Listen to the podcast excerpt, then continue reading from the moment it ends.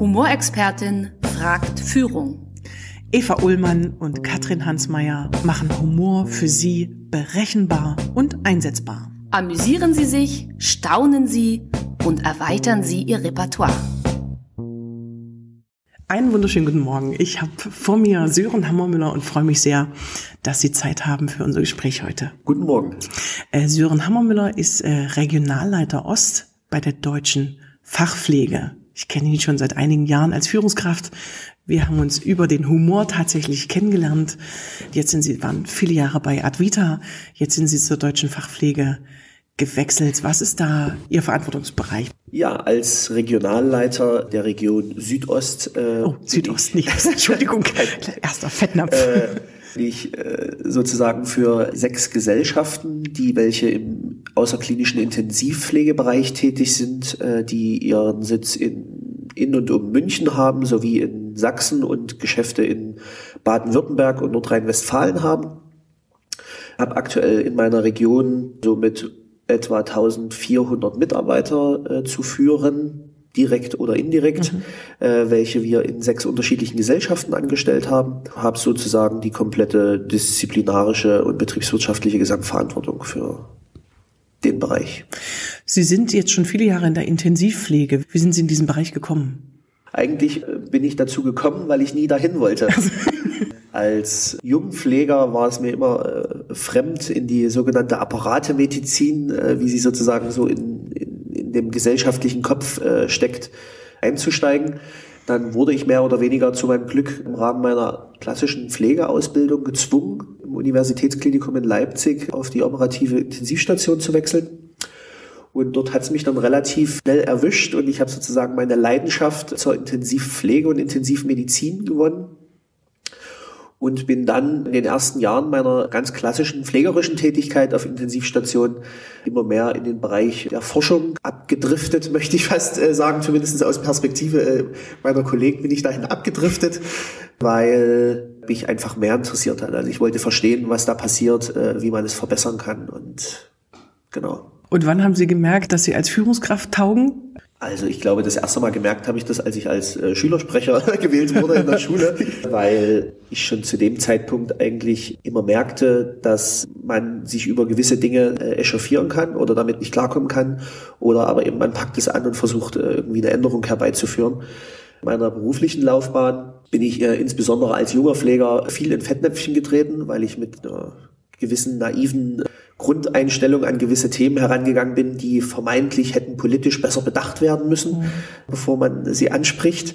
Nichtsdestotrotz äh, war dann schon zu Beginn meiner, meiner wissenschaftlichen äh, Laufbahn, wo ich viel eben mit Studenten aus dem medizinischen Bereich zu tun hatte, klar, dass mir dieses Thema Führung äh, und Anleitung und proaktives Mitgestalten irgendwie ganz gut liegt und dass es ganz gut bei den mir gegenüber ankommt, ohne dass ich mir möglicherweise schon total bewusst gewesen bin. Dass ein Händchen dafür haben. Ich jetzt die Führungskraft bin. Mhm. Was, was war nervig als junge Führungskraft? Ich bin in einer Arbeitsgruppe das erste Mal mehr und mehr zu einer Führungskraft gereift, in der so Themen wie wie Geltungsbedürfnis eine sehr untergeordnete Rolle gespielt haben, weil wir eben im Rahmen unserer Forschungstätigkeit alle ein gemeinsames großes Ziel gehabt haben und so wie die drei Musketiere einmal für alle, alle für einen, sehr kollegial miteinander umgegangen sind und zum Schluss, äh, zu dem Zeitpunkt ich äh, von meiner Grundausbildung in Anführungsstrichen normale Pflegefachkraft gewesen bin. Alle anderen standen kurz vor ihrem dritten Hammer-Examen im Medizinstudium und haben ihre Promotion bei uns geschrieben als ich dort mehr und mehr Führungsrollen übernommen habe, äh, das eigentlich gar nicht so das Thema war, wie jung ich bin, sondern eher wie schnell und äh, ganz gut ich bin in dem, was ich sozusagen inhaltlich getan habe. Als ich das erste Mal in eine klassische Führungsrolle innerhalb einer Gesellschaft gegangen bin, ist natürlich schon immer wieder die Herausforderung des Alters, dass ich natürlich relativ jung aussehe und mit einem jungen Aussehen immer erstmal grundsätzlich eine gewisse Skepsis beziehungsweise sicherlich auch ein bisschen das Unterschätzen der Fähigkeiten mitschwingt. Also so Sätze wie, der kommt frisch von der Uni und jetzt will er ja mal sein an der Uni gelerntes Wissen umsetzen. Das schwingt da natürlich immer so ein bisschen mit, äh, insbesondere in so traditionellen Berufen wie der Pflege, äh, die ja sehr historisch geprägt sind mit der Oberin sozusagen als äh, Ranghöchste innerhalb der Pflege, die schon 30 Jahre, 30 Jahre Berufserfahrung hat, mhm. und so weiter. Ist das natürlich eine größere Herausforderung gewesen.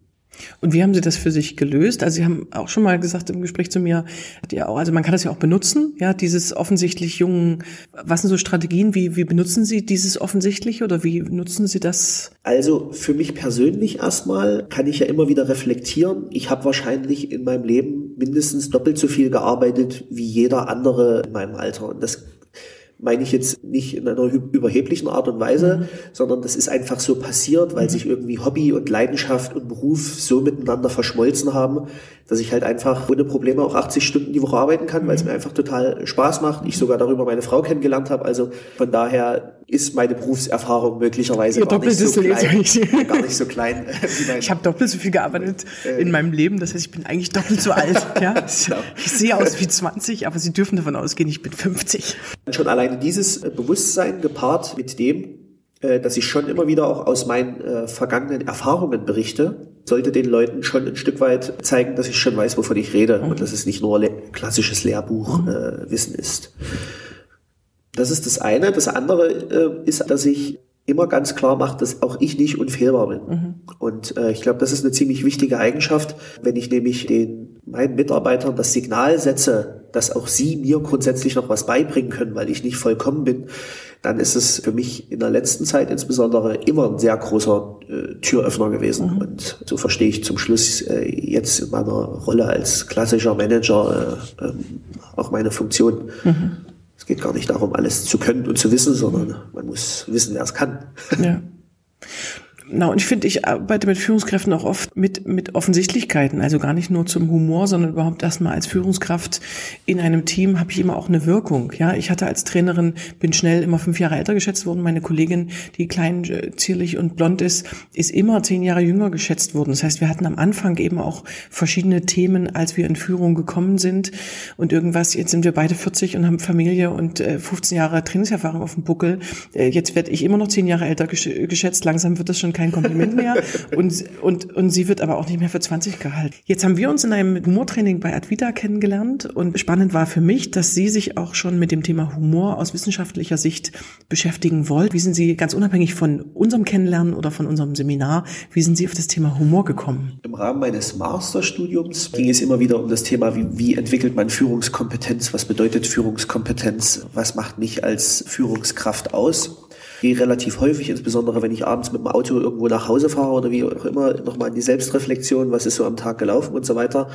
Und ich habe immer wieder festgestellt, dass der eigentliche Türöffner des Tages gewesen ist, sei die Situation noch so schwierig gewesen, war, dass ich in irgendeiner Art und Weise äh, das Ganze versucht habe, über den Humor äh, etwas aufzulockern. Und so bin ich eigentlich irgendwann mal auf das Thema Humor in der, in der Führung gekommen und habe angefangen, in meinem Studium dazu eine Facharbeit zu schreiben. Bin über ihr Buch gestoßen, auf ihr Buch gestoßen, wo ich jetzt sogar eine Widmung drin habe. Also es ist eigentlich mehr durch Zufall äh, passiert. Also mhm. es ist nicht so, dass ich gesagt habe, okay, ich werde jetzt Führungskraft und ich möchte jetzt humorvoll sein, weil ich das auch irgendwo gelesen habe, sondern ich glaube, ich bin möglicherweise, weil ich ein bestimmter Typ mit einem gewissen Humor bin, möglicherweise erst zur Führungskraft geworden, möchte ich sogar fest mhm. behaupten. Oder Sie haben durch das intuitive Tun immer auch gemerkt, es hat einen Effekt. Ja, also genau. also das, die Erfahrung mache ich auch mit vielen anderen Führungskräften, dass sie merken, es hat irgendeinen Effekt, sie sind sich gar nicht dessen bewusst, was. Man kann genauer drauf gucken, muss man nicht, aber eher so intuitiv an Ganz bestimmten genau. Stellen eine Leichtigkeit reinbringen und merken, es entspannt die Situation, die Gremiumsitzung, die Besprechung, es lässt sich sozusagen, Leute lachen einmal, werden wieder aufmerksam, ja, Aufmerksamkeit verändert sich wieder. Worüber haben Sie zuletzt gelacht oder auch, wo haben Sie mit Humor die Situation mal aufgelockert? Ja, also zuletzt gelacht habe ich wahrscheinlich, als heute früh sich mein jüngster Sohn äh, mit Frischkäse die Haare eingeschmiert hat. äh, und mit, äh, mit äh, Almette in den Mund gehört.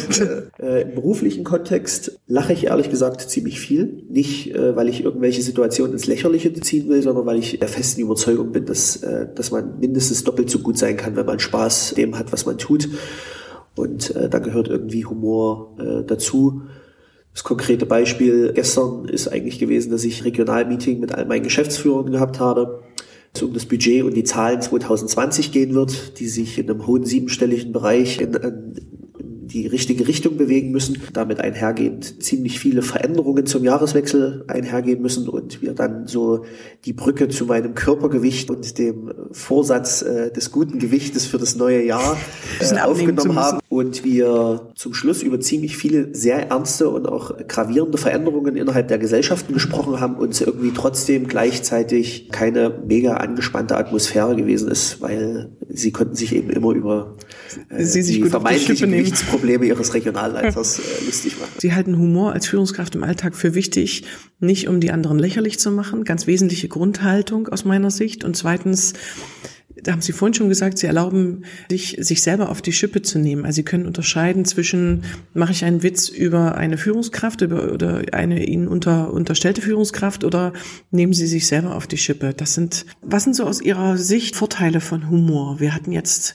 Aufmerksamkeit verändern, Leichtigkeit reinbringen. Was merken Sie, was, was kann Humor bewirken für Sie als Führungskraft? Also Humor kann zunächst erstmal äh, Spannungen zwischen unterschiedlichen Hierarchieebenen nehmen. Bedeutet, ich kann ein Stück weit die Situation aufbrechen, dass ich jetzt der Chef bin äh, und du bist mein Angestellter. Weil dieses Thema Humor in welcher Form äh, dann zum Schluss auch immer, immer Menschlichkeit mit sich bringt und das macht die Menschen eben ein Stück weit gleich. Der ein großes, dickes Auto fährt und jetzt mal allen erklärt, wie es funktioniert, sondern äh, zum Schluss sind wir alle Menschen. Mhm.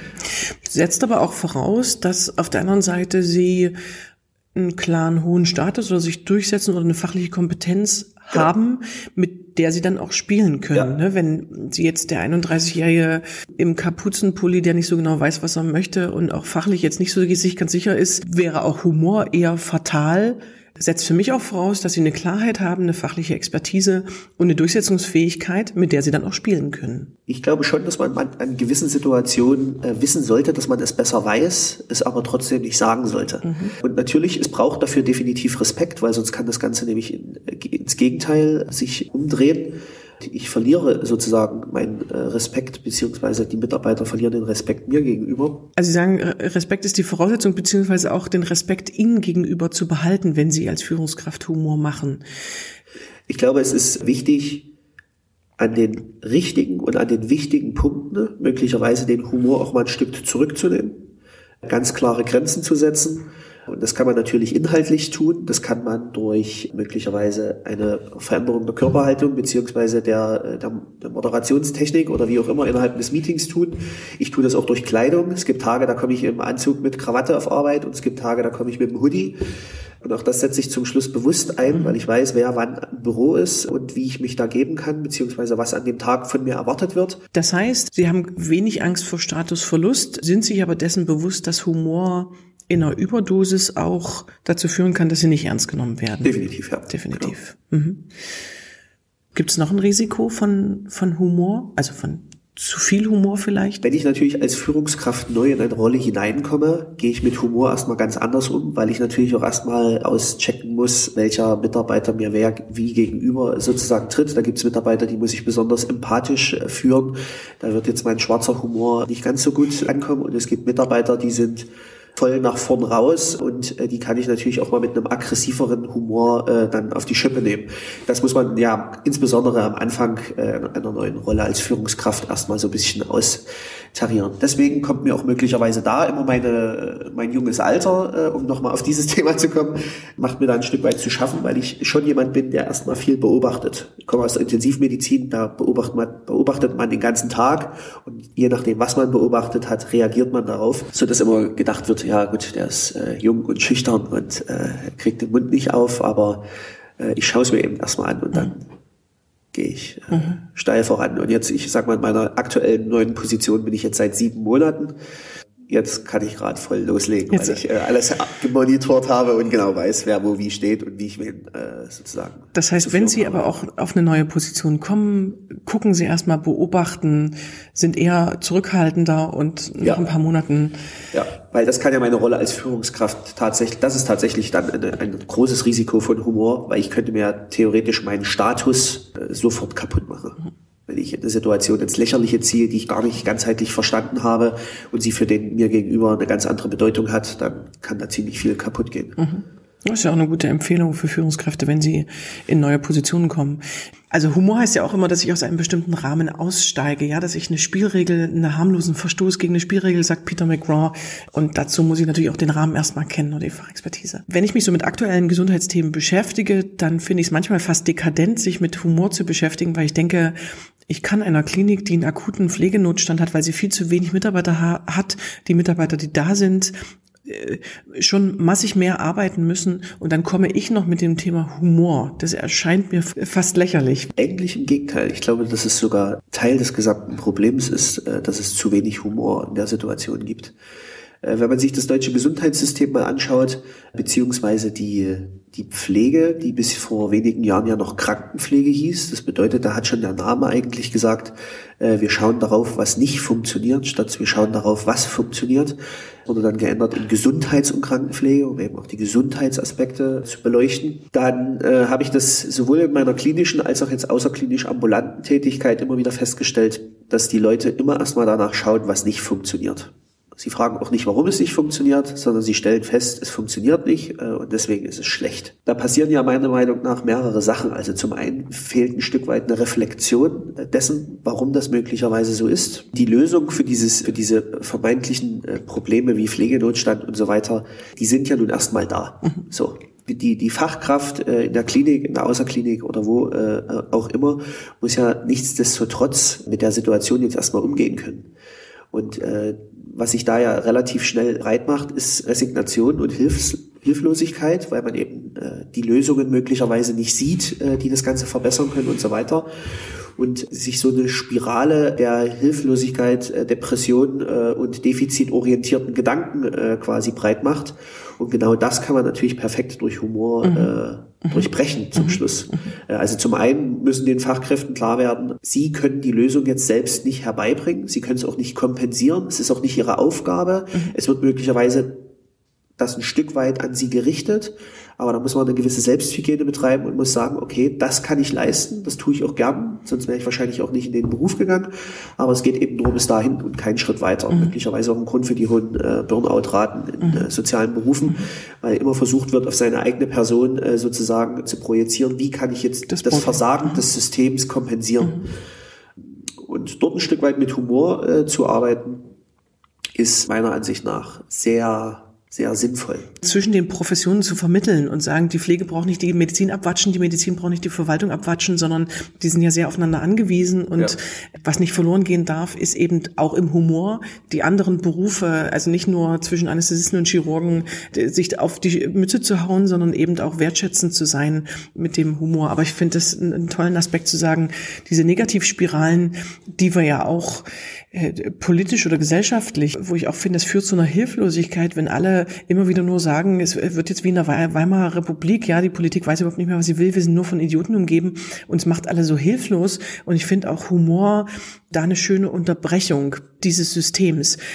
Humor beruflich, privat. Sie haben eben schon gesagt, äh, Sie lachen früh über den, den Sohn, ja, der was anderes macht, als er erwartet. Ich war mit meinem Sohn gerade unterwegs und äh, wir mussten beide ins Auto einsteigen und ich machte so die Autotür auf und sagte, so Sir, äh, der Wagen ist vorgefahren, Sie können jetzt einsteigen, wo soll ich Sie denn hinfahren? Ja, und der kicherte sich einen totalen Ast ab, weil er merkte, äh, das stimmt was mit dem Status nicht. Also ja. ich bin doch gar nicht der Chef und nachher bist du die Chefin. Ne? Also er hat, hat sofort drüber lachen können, aber er hat auch gemerkt, das ist ein Spiel der Situation. Äh, äh, wo kriegt man äh, Privathumor her oder wo passiert, äh, jetzt passiert ja nicht nur beruflich Humor, sondern auch privat?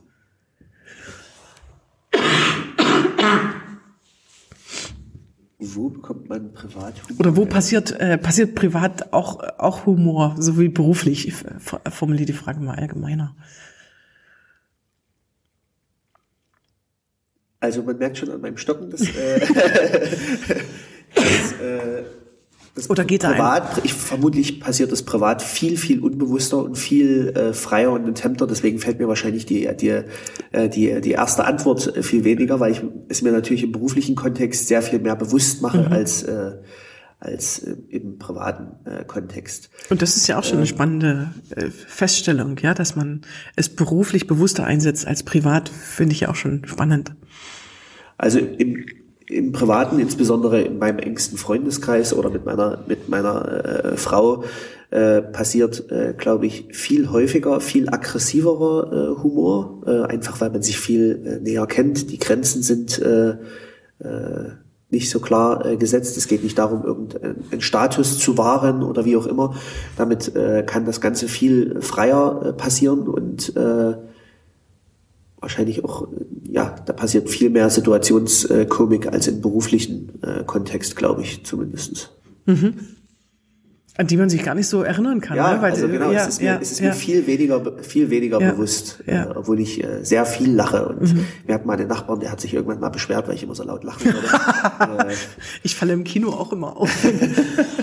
wir saßen letztens mit meinem Familienwochenende in einem sehr feinen Restaurant und ich wurde auch dauernd, äh, ich wurde auch, da ist damit auch dauernd irgendwer gesagt, weil ich dauernd laut loslachte, ja, so, Eva, jetzt mal nicht so laut.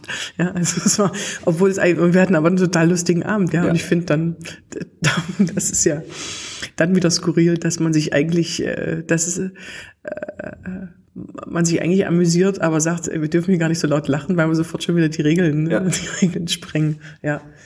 Ähm, ich finde manchmal auch, wenn ich viel, wenn ich sehr viel arbeite oder sehr viele Veranstaltungen habe, wir hatten, hatten wir auch schon kurz, dann ist man einfach platt und man so, so konzentriert arbeitet oder als Führungskraft eben auch viele Sachen auf dem Schirm hat und dann man nach Hause kommt und platt ist und eigentlich gar nicht mehr so leicht und fluffig, wie man es im Alltag eben auch gut kombiniert hat, ja, die Klarheit und die Leichtigkeit, äh, dann ist man einfach auch erschöpft und das Akku alle.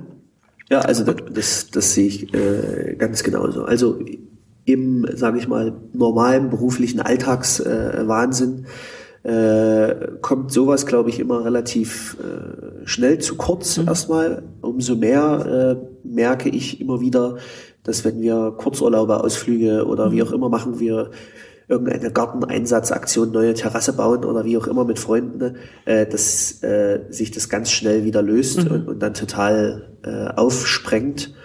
Und äh, ja, man sich gegenseitig äh, darüber lustig macht, wie man da jetzt gerade mit seinem Stein und seinem Hämmerchen äh, da hockt äh, äh, und wie das jetzt von hinten aussehen mag und keine Ahnung. Mhm. Also äh, das geht, da kommt, glaube ich, ziemlich schnell äh, wieder zurück und das macht dann wahrscheinlich auch die Leichtigkeit der Freizeit äh, aus, weil man mhm. dort sich dann einfach fallen lassen kann und deswegen passiert es auch wahrscheinlich mhm. einfach so, wie es passiert und deswegen ist es möglicherweise auch manchmal ein bisschen aggressiver, mhm. weil man sich viel weniger Gedanken darüber macht. Und man muss gar nichts dazu tun, weil es von alleine passiert. Ja, ja werden, finde ich, auch in Führungssituationen hat man manchmal dieses, äh, es ist eigentlich keinem nach Humor, man weiß aber um die Effekte, man bringt es irgendwo rein, aber man macht es auch mit Absicht oder bewusst, ja. Und, und äh, ich finde auch in der Familie entsteht es ja oft auch unbewusst und ist dann, ist dann schön, ja.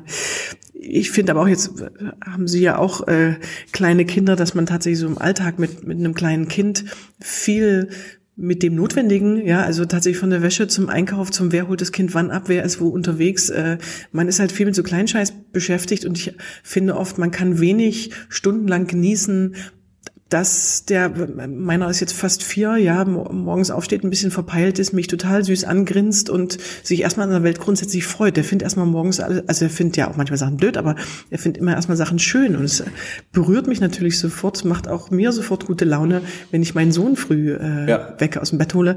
Aber so im Alltagsgeschäft tatsächlich habe ich denke ich immer mal, habe ich wenig Zeit, das zu genießen. Und ich muss mir immer wieder auch bewusst machen, was schön ist, dass ich total glücklich bin mit diesem System, auch wenn es mich tatsächlich auf der anderen Seite natürlich an Grenzen bringt. Und ich denke, ich bin noch nie so herausgefordert worden wie von einem Vierjährigen, ja, und denk so, was, ich habe jetzt auch schon einiges erlebt, ja, und als Führungskraft stelle ich mich auch nicht ganz doof an, aber so, der bringt mich mehr an eine Grenze in manchen Situationen als 2000 Leute, äh, bei denen ich, vor denen ich auf einer Bühne stehe. Ja, oder macht mich manchmal auch echt humorlos, ja, und, und fordert mich so in, in der Gesamtheit. Ja, aber also ich glaube insbesondere das, äh, das Thema Kinder oder Partnerschaft oder äh, das, da passieren ja manchmal so Momente, die humorvoll sind, die man jetzt vielleicht gar nicht als Humor bezeichnen würde, äh, äh, die aber äh, durch einen kurzen Augenblick äh, ganz viele Sachen der letzten Stunden oder gar äh, Tage wieder heile machen. Mhm. Und äh, das, äh, das passiert eigentlich äh, ständig. Mhm. Und das ist ja auch gut so. Also schütteln ja mal alle mit dem Kopf, wenn Familie Hammermüller mit äh, drei kleinen Kindern äh, irgendwie in die Gaststätte reinkommt und alle sind erstmal mega gestresst und meine Frau und ich in gewissen Zügen auch. Wenn dann der Milchreis da ist, ist erstmal wieder alles gut. Und dann gibt's niedliche Momente, äh, wo, keine Ahnung, äh, die Haare mit Milchreis eingecremt werden und dann kann es auch lustig sein, obwohl es eigentlich äh, die am Nachbartisch denken, oh mein ja. Gott. Ja, das für, also, es für einen keine Erholung ist, weil man eben nicht eine Stunde ruhig sitzt, mit drei Kindern essen gehen, ist halt nicht, wie wenn man zu zweit essen ja, geht, ja, genau. sondern es ist eher ein Dompteur, ja. äh, dass man so immer alles im ja, Blick hat. Eben, und äh, die Alltagssituationen geben einem Energiequellen, mhm. die andere gar nicht sehen. Ja. ja. Und äh, die hat auch so einen Perspektivwechsel, ne? Das Kind lernt, ein Schuh ist ein Schuh, ein Telefon ist ein Telefon und es telefoniert mit dem Schuh. Also das macht, äh, macht Quatsch oder fragt Sachen, die einfach skurril sind, wo man, wo man lachen muss. Äh, ich finde auch, dass äh, mein Kind mich fordert, aber auch eine sehr regelmäßige Humorquelle ist, äh, wo ich mir jetzt natürlich auch nicht alles aufschreibe oder auch nicht immer bewusst sage, äh, da kriege ich Humor her, aber tatsächlich ist meine Familie natürlich eine, eine Humorquelle. ja. ja. Mein Sohn hat mich irgendwann mal gefragt äh, bei der Sendung Elefant, Tiger und Co., mhm. wer eigentlich Co ist. Sehr berechtigte Frage, ja. ja. Oder auch skurril, ja, mein Mann hat sich gerade in die Hand gebohrt, ja, und da war natürlich, waren wir sehr gefasst und in die Klinik und, äh, und das Lustige war aber tatsächlich, dass natürlich das Kind auch mit dabei war und ungefähr 200 Mal fragte, äh, Papa, warum hast du dir jetzt in die Hand gebohrt? Papa, warum machst du das? Ja, und mein Sohn, und ich dann auch immer so, warum machst du das? Warum bohrst du dir eigentlich, also, und das ist so die letzte Frage, die man eigentlich hören möchte, ja. aber in dieser Absurdität, dass man 200 Mal gefragt wird, warum ist es jetzt passiert? Ach, übrigens, so zwei, zwei Minuten nichts und dann wieder, warum hast du dir eigentlich in die Hand gebohrt? und man dann so lachen muss äh, in einer eigentlich tragischen Situation, dass es schon wieder Leichtigkeit reinbringt. Ja. Wir waren jetzt viel bei äh, Ihrem Humoreinsatz gegenüber Mitarbeitern. Ähm, ich würde gerne noch mal kurz dabei bleiben, Humoreinsatz gegenüber Führungskräften, die auf ihrer gleichen Ebene sind, beziehungsweise Sie haben ja auch Vorgesetzte. Also nutzen Sie Humor auch gegenüber Personen in der eigenen Organisation mit höherem Status? Äh, tatsächlich nur bedingt. Das hat äh, aber mehrere Gründe, um ehrlich. Also es ist, ist immer erstmal die Frage des Rahmens. Also äh, wenn ich mit meinen Vorgesetzten, sage ich mal, im Vier-Augen-Gespräch äh, äh, ja, zugange bin, dann äh, setze ich durchaus äh, meinen Humor sogar relativ ähnlich ein weil ich es fast so ein bisschen absurd finde auf so gewissen Management-Ebenen, die dann so bis nach unten zugeknöpft und mhm. äh, alles ganz streng und keine Ahnung. Äh, und das will ich ehrlich gesagt auch so ein bisschen bewusst durchbrechen. Mhm. Also ich bin halt der junge Typ und ich habe drei äh, Kinder zu Hause und ich kann auch mal im Kapuzenpulli kommen. Und äh, das hat jetzt nichts äh, über meinen äh, Gehaltszettel äh, oder meinen Dienstwagen äh, zu es sagen. Es tut keinen Mangel in Ihrer fachlichen äh, ganz genau. Expertise. Ähm, wenn es darum geht, dass wir in ja, Board-Meeting oder in größeren Beiratssitzungen oder wie auch immer äh, zusammensitzen. Äh, dort äh, passt man sich, glaube ich, unbewusst so ein kleines bisschen dem Humorlevel seines Vorgesetzten äh, an. Das mhm. ist so das eine, habe ich festgestellt. Das andere ist, dass ich dann auch wieder das Thema des Alters beispielhaft habe, dass ich natürlich, äh, dass es schon mein Anspruch ist, äh, mit Fachlichkeit und Quantität äh, und dem, was wir geleistet haben, noch um die Ecke kommen will und an der Stelle einfach der Humor äh, aus meiner Sicht weniger angebracht ist. Ich würde ihn nicht vollkommen, nicht wirklich äh, vollkommen ausschließen. Ausschließen.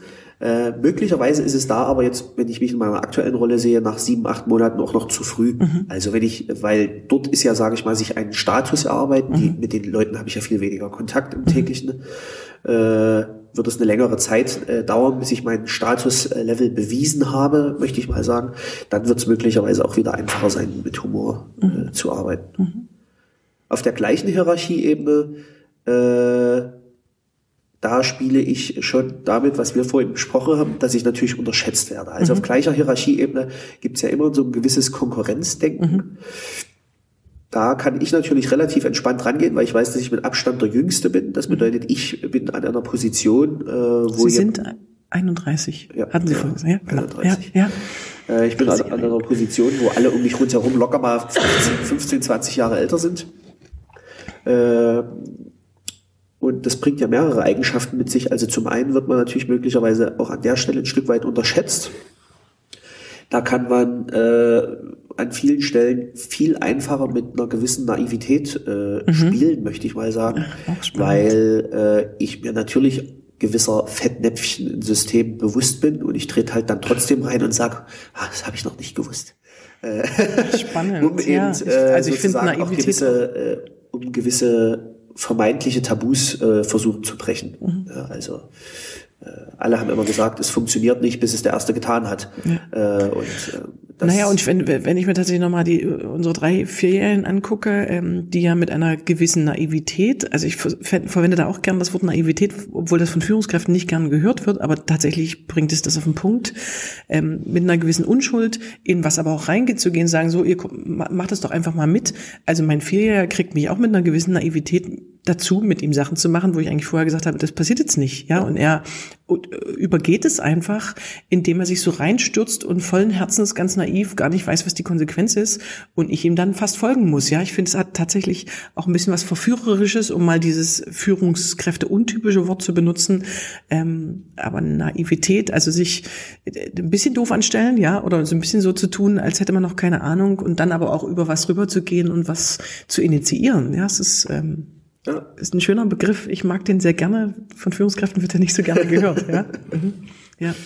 Aber auch dieses, das ist so wie, ich äh, hatte mal eine Teilnehmerin, die den Witz immer sehr spät verstand. Also sie ist eine Anwältin, äh, sehr logisch ähm, und, und tatsächlich in Runden, wo Witz, wo lustige Sachen erzählt wurden, hat sie immer einen Moment gebraucht, um es zu verstehen. Also sie war immer im Delay und ihre Lernkurve war aber recht zügig, dass sie gemerkt hat, sie kapiert den Witz immer zu spät und sie hat es irgendwann mal mit Absicht benutzt. Das finde ich so genau. eine Offensichtlichkeit, so wie Sie sagen, ich bin eine sehr junge Führungskraft, ich habe immer doppelt so viel gearbeitet, also gefühlt 60, ja, aber Sie sind 31.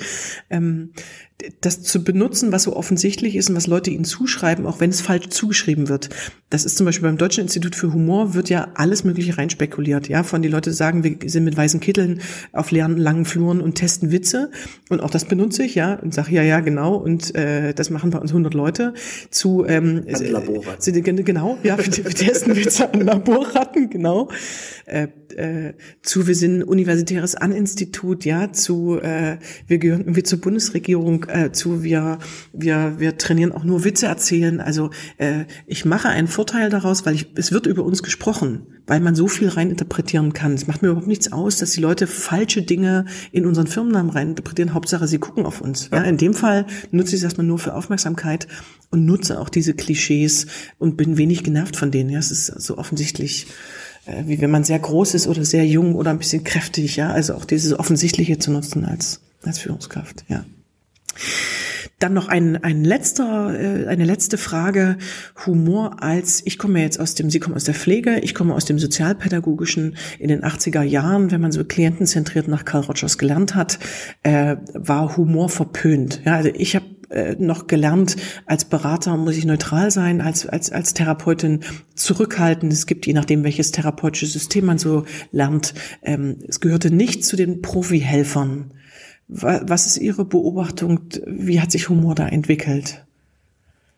Oder ist es immer noch so? Hat sich das verändert?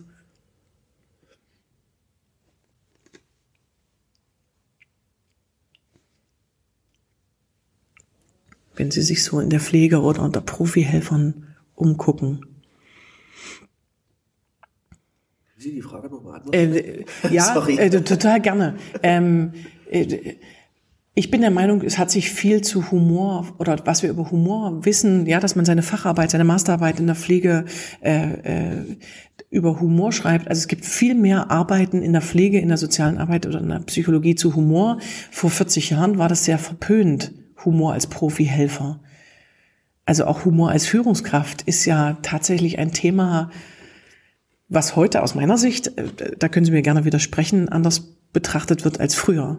Na, ich glaube, dass die Menschheit entdeckt, äh, dass das Thema Emotion äh, einen viel, viel größeren Stellenwert hat als als jeder glauben mag. Ich mhm. glaube auch, dass der Top-Manager nicht der fachlich äh, quantitativ perfekteste sein muss, sondern er muss heutzutage eine gewisse Emotion mit äh, mitbringen, eine gewisse Leidenschaft. Er muss leidensfähig sein, er muss äh, vorangehen, er muss zeigen, äh, dass er mitleidet oder oder eben auch mit Spaß hat, mit feiert. Äh, und dass das eigentlich die Leute viel mehr äh, bewegt. Mhm. Ich selber habe mal angefangen, eine Coaching-Ausbildung zu machen und äh, habe es ziemlich schnell wieder abgebrochen, weil ich festgestellt habe, äh, ich kann mich gar nicht so sehr zurücknehmen, als dass ich immer nur dem mir gegenüber äh, äh, sage ich mal, die grüne Wiese zeige und ihn sozusagen darin begleite, welchen Weg er jetzt wählt, sondern ich war immer der Typ, äh, der gesagt hat, ich brenne für irgendwas, ich hab, bringe eine gewisse Leidenschaft mit, die bringt natürlich, eine, ja, natürlich eine, eine Richtung mit, äh, weil ich diese Richtung aber mitbringe und sie möglicherweise auch konkreter aufzeigen kann, können wir auch einfacher diesen, diesen Weg gehen. Und ich glaube, dass, äh, ich glaube, dass äh, Humor da ein ganz wunderbares äh, Mittel ist, äh, um das äh, zu vermitteln. Mhm. Also ich glaube, diese, dieses Thema äh, Intelligenzquotient äh, versus äh, Emotionsquotient äh, spielt eine immer größere, größere Rolle. Mhm. Und äh, deswegen wird wahrscheinlich auch dieses äh, ja, wenn man sich mal mit juristischen Themen auseinandersetzt, äh, da ist es ja mal eigentlich der härteste Break, mhm. weil da gibt's, da gibt's das ja eigentlich nicht. Mhm. Äh, also eigentlich. Ja. Vielleicht auch wieder unser Problem der Politik, weil da so viele Juristen sind.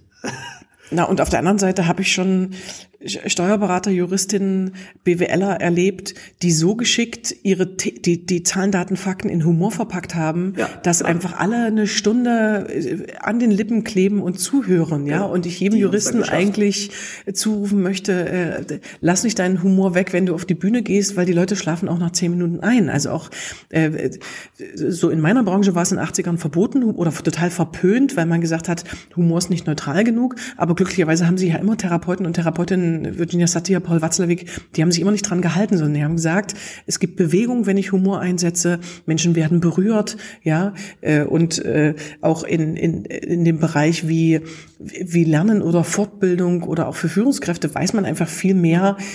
Wenn ich einfach nur fachlich und sachlich bin, verliere ich irgendwann, also nee, das fordert ja trotzdem eine Sachlichkeit oder eine Klarheit oder ich muss Zahlen, Daten, Fakten auf den Punkt bringen, aber auf der anderen Seite muss ich sie eben auch mit Emotionalität kombinieren können, sonst kann ich überhaupt nicht, also ich als Trainerin drei Tage Leute mit Aufmerksamkeit bei mir halten, weil die einfach einschlafen, wenn ich einfach nur ein Modell nach dem anderen vorstelle ja. und total mich auf Sachlichkeit fokussiere, ja, dass man auch viel mehr weiß, wie gelernt wird und glücklicherweise immer auch im Gesundheitssystem sich Leute nicht dran gehalten haben, dass Humor verpönt war, ja, sondern dass man einfach viel mehr über das Instrument Humor heute weiß, nicht nur für die Gesundheit, nicht nur für Therapeuten, sondern eben auch für, für Führungskräfte. Ja. Super. Da würde ich mal einen Punkt machen. Okay.